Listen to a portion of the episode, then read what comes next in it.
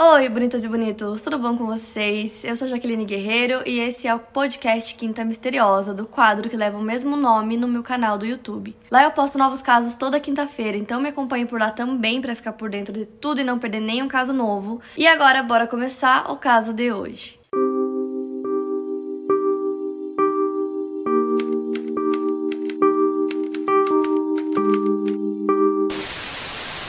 Primeiro caso é da Beth e do Barney Hills. Então, o Barney trabalhava no período noturno nos Correios e ele tinha que dirigir 96 quilômetros no seu turno, enquanto a sua esposa trabalhava com casos de bem-estar infantil do estado. O casal não tinha muito tempo livre e depois de 16 meses de casamento, eles viram essa viagem por Montreal e para as cataratas do Niágara como a sua lua de mel atrasada. Então eles decidiram tudo de última hora e foram fazer essa viagem. Para vocês terem noção como eles fizeram tudo de última hora, não deu nem tempo de passar no banco antes que o banco fechasse no final de semana. Então eles entraram no carro rumo à lua de mel com menos de 70 dólares no bolso. A viagem deles durou três dias e aí no último dia o casal já estava bem cansado, então eles decidiram parar em uma lanchonete em Vermont para tomar um café antes de voltar para o carro e começar a viagem de volta para casa. Só que aí tinha vento e chuva de um furacão que estava se aproximando, então ele sabia que ele tinha que ir para casa o quanto antes. Eles saíram da lanchonete por volta das 10 da noite, estimando que eles chegariam na cidade deles, que é Portsmouth, em New Hampshire, por volta das 2, 3 horas da manhã no máximo. Então ele tinha que sair logo para conseguir escapar do furacão. Então o casal entra no carro e começa a viagem de volta para casa. E aí eles estavam é, em uma estrada rural em White Mountains, New Hampshire. Isso, gente, era setembro de 1961. E aí, eles disseram que já fazia um tempo que eles não viam nenhum outro carro na estrada, nessa estrada rural. Então eles continuaram, né, o caminho até que eles perceberam que tinha uma luz que parecia estar acompanhando o carro. E era uma luz estranha que vinha do céu, só que a princípio eles acharam que era uma estrela cadente, então continuaram a viagem. Só que aí ela foi ficando maior e mais brilhante. E aí a Beth começou a ficar preocupada, só que o Barney, ele era um veterano da Segunda Guerra Mundial, então ele disse pra ela pra ela ficar calma, que ia ficar tudo bem, porque aquilo parecia apenas um satélite que tinha saído do curso e era isso, não tinha com o que se preocupar. Só que aí foi ficando um pouco mais estranho. A luz parecia acompanhar o carro pela estrada, só que aí às vezes ela saía e começava a fazer zigue-zague pelas árvores, pela lua, pela montanha e desaparecia. E daí momentos depois aparecia novamente. Então eles começaram a achar muito esquisito e eles acharam que era, sei lá, uma ilusão aquilo que eles estavam vendo. E eles também começaram a achar que talvez era coisa da cabeça deles, porque o carro estava em movimento. Então talvez parecia que essa luz estava em movimento, mas na verdade não estava. E aí os dois estavam muito curiosos para tentar entender o que era essa luz, então eles decidiram parar o carro para poder observar melhor. Então a Beth pegou um binóculo, começou a olhar para essa luz e foi aí que ela percebeu que a luz na verdade era um objeto que estava flutuando no ar. E aí a Beth falou pro marido dela que se ele achava que aquilo era um satélite ou uma estrela cadente, ele estava sendo ridículo porque estava óbvio que não era. E ela tava assustada, ele também tava começando a ficar assustado, mas ele não queria mostrar para ela isso, então ele pensou, nossa, mas não é um avião, não é um helicóptero, tipo, não tinha barulho nenhum, tava completo silêncio, era só eles e essa luz, não tinha mais ninguém na estrada, e ele começou a ficar com medo também. Então, desde o momento que eles saíram da lanchonete até esse local que eles estavam, já tinha dado uns 112 quilômetros. E aí eles voltam pro carro, mesmo com medo, continuam a viagem, né, pra casa. E desde o momento que eles saíram da lanchonete até o local que eles estavam, tinha dado uns 112 quilômetros, mais ou menos. Até que esse objeto para mais ou menos 30 metros acima das árvores, bem perto deles. E aí o Barney decide pegar uma arma que ele tinha escondido no carro, então ele pega, coloca no bolso da calça, com o carro ainda ligado, com o motor ligado, ele sai do carro, fala pra Beth ficar no carro, vai correndo para um campo aberto. Tava muito escuro, mas desse campo que ele correu ele conseguia ver melhor, então ele percebeu que parecia, o objeto parecia um jato. Só que ele era redondo e plano, então ele pensou, o que é isso que eu tô olhando agora? E aí ele viu atrás das fileiras de janelas que tinha nesse objeto seres cinza uniformizados que pareciam olhar direto para ele. Ele tentou levantar a mão com a pistola, mas de alguma forma ele não conseguiu. Ele disse que nesse momento ele pensou, é agora, nós vamos ser capturados. E ele começou a gritar muito, correu de volta pro carro e começou a dirigir super rápido enquanto a Beth continuava rastreando a nave. Ela colocava a cabeça para fora da janela para olhar e ver se essa nave estava ainda acompanhando eles ou não. Só que aí do nada, sem explicação, eles começaram a ouvir bips altos e ritmados que vinham do porta-malas do carro. Na mesma hora, o casal se sentiu sonolento e perdeu a consciência. Eles voltaram a si cerca de duas horas depois e 56 quilômetros na estrada. Quando eles finalmente chegaram em casa, eles não ficaram nada aliviados porque tudo estava muito estranho, eles pareciam sujos, os seus relógios pararam de funcionar, os sapatos do Barney estavam com uns arranhões bem estranhos, o vestido da Beth estava rasgado. Ou seja, foram duas horas de viagem das quais eles não conseguiam se lembrar. Então, o que tinha acontecido nesse meio tempo? Nas semanas e meses seguintes, a Beth começou a pesquisar, então ela checou os livros da biblioteca, descobrindo o Grupo Civil OVNI Comitê Nacional de Investigações sobre Fenômenos Aéreos. E ela também relatou que ela viu a Força Aérea, porque ela estava muito preocupada que, sei lá, aquela nave tivesse algum tipo de radiação. Nos anos seguintes, a Beth começou a ter sonhos perturbadores sobre aquela noite. O Barney desenvolveu uma úlcera e também ansiedade, então eles decidiram procurar ajuda. Os dois se encontraram com Benjamin Simon, que é um psiquiatra e neurologista especializado em hipnose, uma técnica dominante na época.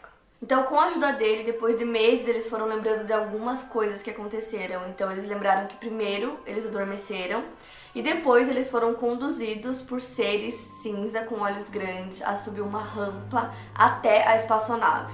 Lá dentro da nave, eles foram levados para uma espécie de sala de exames, então eles disseram que foram levados um de cada vez e que lá dentro é, esses seres tiraram a roupa deles e aí começaram a coletar amostras de cabelo, então cortavam um pedacinho do cabelo, amostras de pele, cortaram as unhas deles. Depois eles disseram que tinham agulhas conectadas a fios longos que sondavam suas cabeças, braços, pernas e espinhas. E durante todo o tempo, a Beth e o Barney disseram que tinha um ser que era chamado de O Líder e que ele ficava observando tudo. E aí a Beth disse que depois que terminou é, esse exame que eles fizeram nela, eles apagaram sua memória.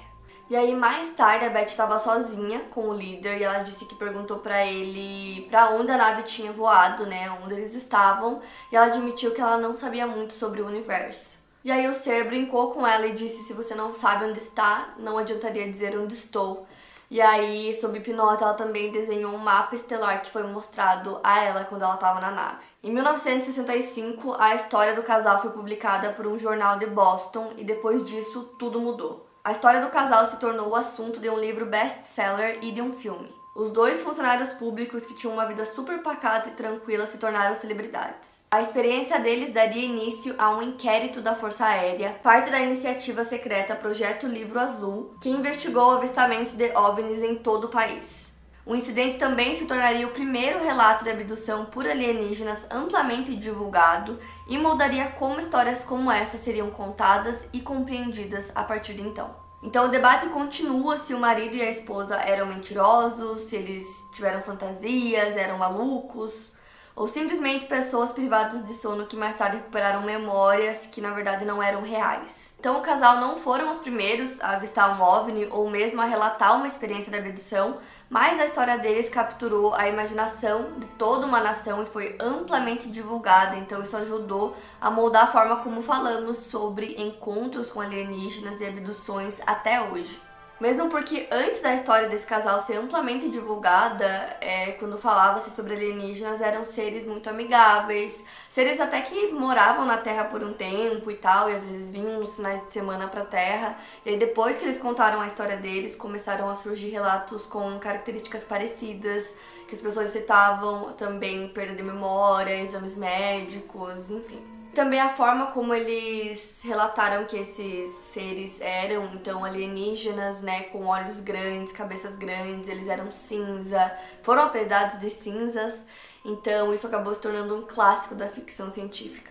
Agora imagina se a Beth e o Barney fossem colocados numa nave, essa nave caísse em um planeta totalmente diferente, um planeta misterioso, igual o do jogo, e eles tivessem que sobreviver porque nesse primeiro caso, é, eles relataram a experiência deles, assim, mesmo sendo muito estranha, uma coisa muito esquisita, eles não, não foram machucados, né? Eles passaram por esses exames e tal, até conversaram com esses seres, mas os seres não machucaram eles, eles não tiveram que lutar contra eles para sobreviver, então totalmente diferente dos seres que vocês vão encontrar no jogo. Isso aqui. Ai meu Deus. Ai não! Ferrou, tem 200 aliens. Não, não, não, não. Cuidado, Selena, cuidado, cuidado. Nossa, apareceram muitos, cara. Agora eu vou contar pra vocês o caso do madeireiro Travis Walton e aconteceu no dia 5 de novembro de 1975, quando ele e um grupo de madeireiros estavam cumprindo um contrato onde eles tinham que podar árvores baixas e outros arbustos em uma grande área próxima de Turkey Springs, Arizona. Então era pouco depois das seis da tarde, o grupo estava se preparando para ir para casa depois de um longo dia de trabalho para conseguir cumprir o contrato que eles tinham. Eles chegavam todos os dias às seis da manhã e só iam embora quando começava a anoitecer. Então o grupo todo estava numa caminhonete quando eles viram uma luz brilhante que vinha de trás de uma colina. Eles começaram a se aproximar dessa luz, então eles perceberam que a luz vinha de um objeto que estava flutuando a 6 metros de altura. E o Rogers, que era quem dirigia a caminhonete, ele foi diminuindo a velocidade enquanto ele observava esse objeto, até que o Travis decidiu sair da caminhonete, ele foi correndo em direção desse objeto que parecia um disco voador. Os outros homens gritaram para que ele voltasse, que era perigoso, que eles não sabiam o que era aquilo, mas ele continuou correndo em direção ao objeto. Enquanto isso, todos os outros homens estavam dentro da caminhonete só observando o que ele estava fazendo. Ele continuava correndo em direção a esse disco voador, até que quando ele chegou bem perto, ele parou meio que quase embaixo assim desse disco. E aí, o disco começou a emitir um ruído muito alto e de dentro dele saiu uma luz super forte, é, que acabou assustando todo mundo. Então, os homens que estavam no carro, o Roger estava dirigindo, ele decidiu sair dali, ele ficou com medo que a luz batesse no carro ou que a luz e aquela nave começasse a seguir o carro, então ele fugiu e deixou o Travis lá. E quando aquela luz saiu da nave, parecia que tinha ido bem em direção ao Travis, então eles achavam que a luz tinha atingido ele. Então eles já estavam bem longe do local quando eles perceberam que a nave não tinha seguido eles, que eles estavam bem.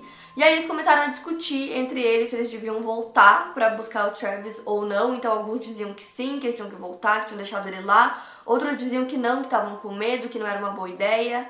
E aí no final eles concordavam que o melhor era voltar para buscar o Travis. Então o Rogers pega a caminhonete, eles começam a voltar. E quando eles vão chegando próximo do local, eles percebem que a nave ainda está lá, mas conforme eles vão se aproximando, a nave voa em alta velocidade. Então eles saem do carro, começam a chamar pelo Travis. Eles percebem que logo abaixo da nave, onde a nave estava, não tem corpo nenhum.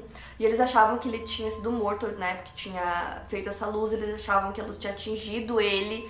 Então não tinha nenhum corpo, então isso significava que ele estava vivo, que ele tinha escapado. Então eles continuam procurando, começam a gritar pelo nome dele e depois de muito tempo, nada, não encontram ele. Então eles percebem ali que ele tinha sido levado pelo disco voador. Então os homens decidem chamar a polícia, que imediatamente vai até o local. Chegando lá, eles começam a relatar tudo o que tinha acontecido, Dois dos homens estavam em pânico, chorando, eles estavam todos com muito medo, em choque com tudo que eles tinham visto.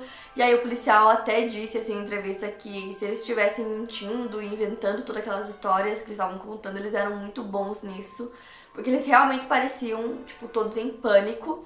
E aí eles começam a busca, né? Começam a buscar pelo Travis, começam a procurar, então tem vários policiais lá no local.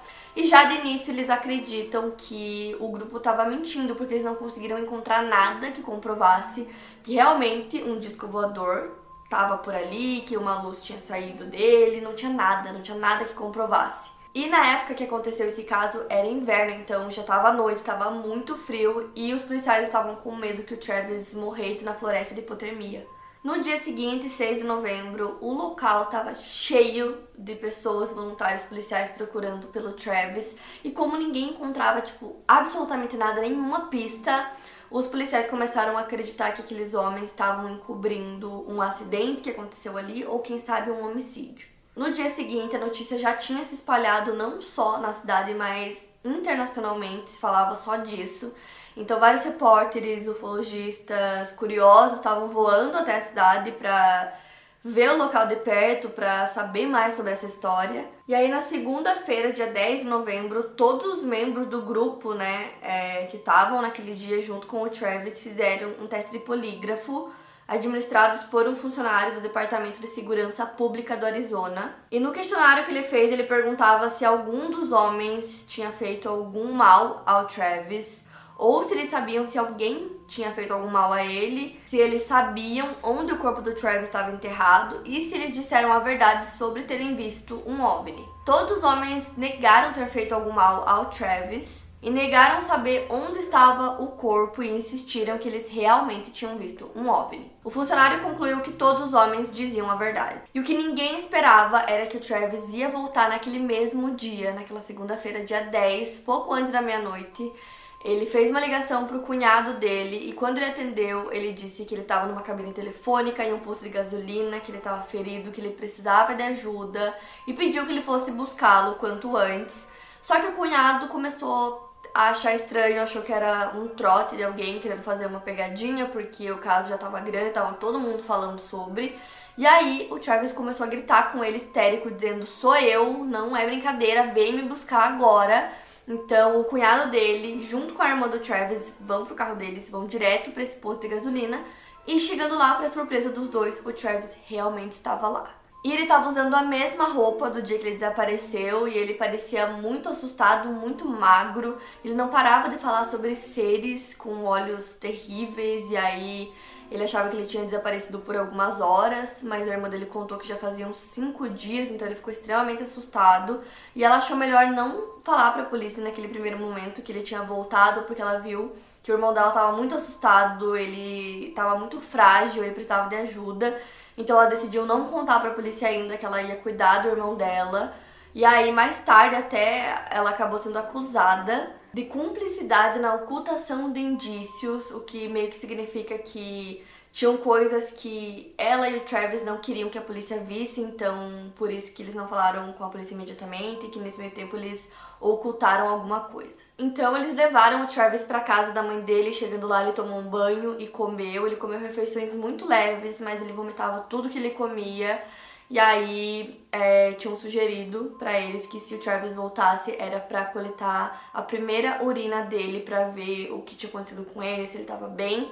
Então, da mesma forma que foi pedido, eles coletaram a primeira urina dele daquele dia, logo que ele voltou para casa. E aí no dia seguinte vazou a notícia de que ele tinha voltado, que ele estava vivo, que ele estava bem. E aí é, levaram o Travis para fazer alguns exames médicos. E lá eles notaram que ele parecia estar bem, só que eles notaram duas coisas bem incomuns. A primeira foi o pequeno ponto vermelho na dobra do cotovelo direito do Travis, condizente com a picada de uma injeção, porém os médicos notaram que o ponto não estava próximo de nenhuma veia. A análise de urina do Travis revelou uma falta de cetonas, e isso era incomum já que ele ficou desaparecido por cinco dias, com muito pouco ou nenhuma comida, e por ele ter perdido muito peso, era justamente o que parecia que ele não tinha comido quase nada nos últimos dias. E o seu corpo já deveria ter começado a consumir gorduras para sobreviver, elevando os níveis de cetonas na urina. Então os críticos começaram a argumentar que essa incoerência seria um indício contra a história do Travis. E de acordo com ele, ele foi abduzido pelo OVNI e quando ele voltou a si, ele estava cheio de dores pelo corpo ele sentiu um mal-estar físico muito grande e nos primeiros instantes ele não se atreveu a abrir os olhos de tanta dor que ele estava sentindo. Quando finalmente ele conseguiu abrir os olhos, ele começou a distinguir as primeiras formas do local que ele estava. Ele percebeu que ele estava deitado sobre uma mesa e ele viu um retângulo no teto do qual saiu uma luz difusa que iluminava toda a sala. Ele pensava estar em um hospital e, ainda com a visão bem debilitada, ele sentiu uma pressão no abdômen e percebeu que três figuras provavelmente médicos vestidos de vermelho, colocaram um estranho aparelho metálico na sua barriga. Ele começou a achar estranho a cor da roupa desses médicos que estavam examinando ele e foi quando ele conseguiu recuperar a visão dele. Ele olhou melhor e ficou chocado porque não eram médicos que observavam, mas sim criaturas com olhos marrons enormes. As suas cabeças eram desproporcionais em relação ao corpo e não apresentavam cabelos nem nariz ou orelhas salientes. As suas roupas eram constituídas por uma peça única de cor laranja, sem cintos nem qualquer tipo de adereços. Travis disse que eles pareciam fetos. Assustado, ele se levantou rapidamente da mesa, empurrando uma das criaturas e fazendo o aparelho que estava na sua barriga cair no chão.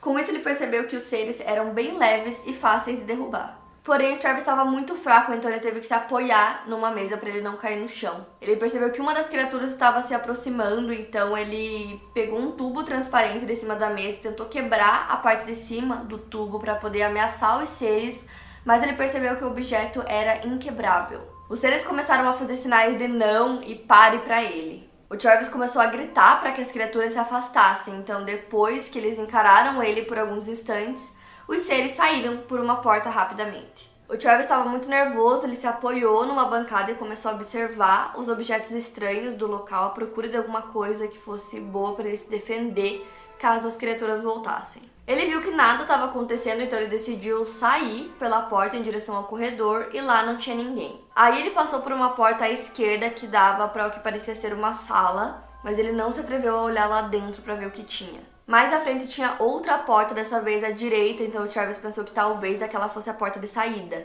Mas era para uma sala redonda com três retângulos nas paredes, semelhantes a três portas fechadas que ele não conseguia abrir. Só que aí ele ficou muito surpreso pelo que ele viu na porta de acesso, que era outro ser humano lá dentro. Ele tinha uns 2 metros de altura e vestia um capacete transparente, ele era bem musculoso. Tinha cabelos loiros compridos e vestia uma roupa justa azul. Então Travis correu em direção a ele, começou a fazer várias perguntas e esse homem não falava nada, não respondia. Então ele pegou no braço do Travis e começou a caminhar com ele para outro lugar. Então ele pensou que esse homem estava levando ele para uma sala onde eles pudessem conversar e ele achava que ele precisava tirar o capacete para conseguir falar e que era isso que ele estava fazendo.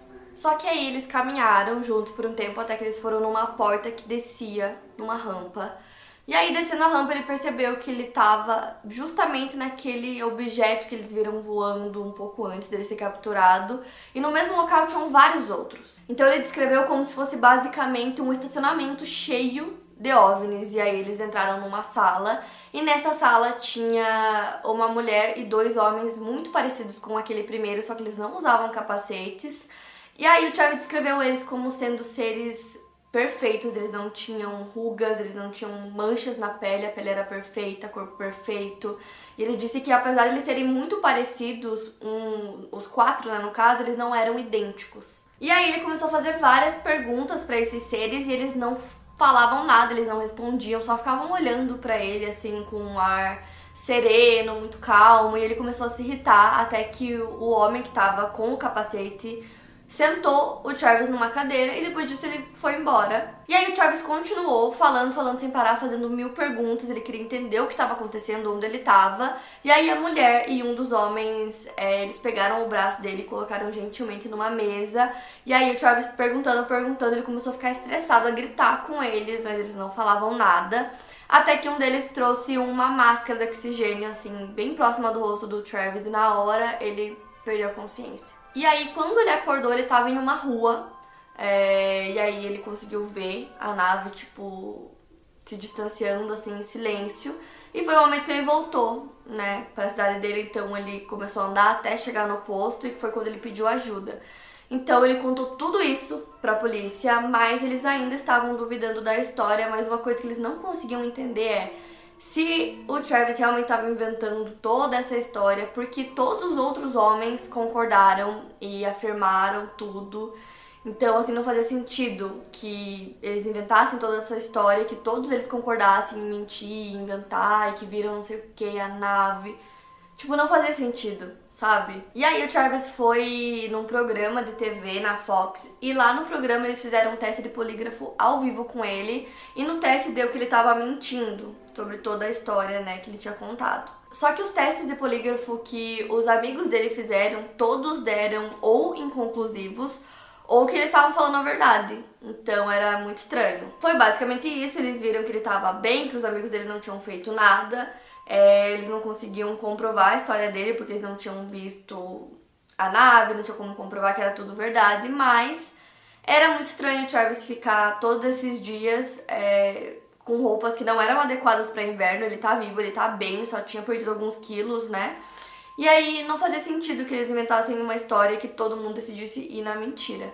E aí o tempo foi passando, os anos foram passando, ele deu muitas entrevistas, ele já foi em podcast e ele segue confirmando a mesma história até hoje. Para mais casos, siga o meu podcast. Lembrando que os casos novos saem primeiro lá no meu canal do YouTube. Obrigada por ouvir e até o próximo caso.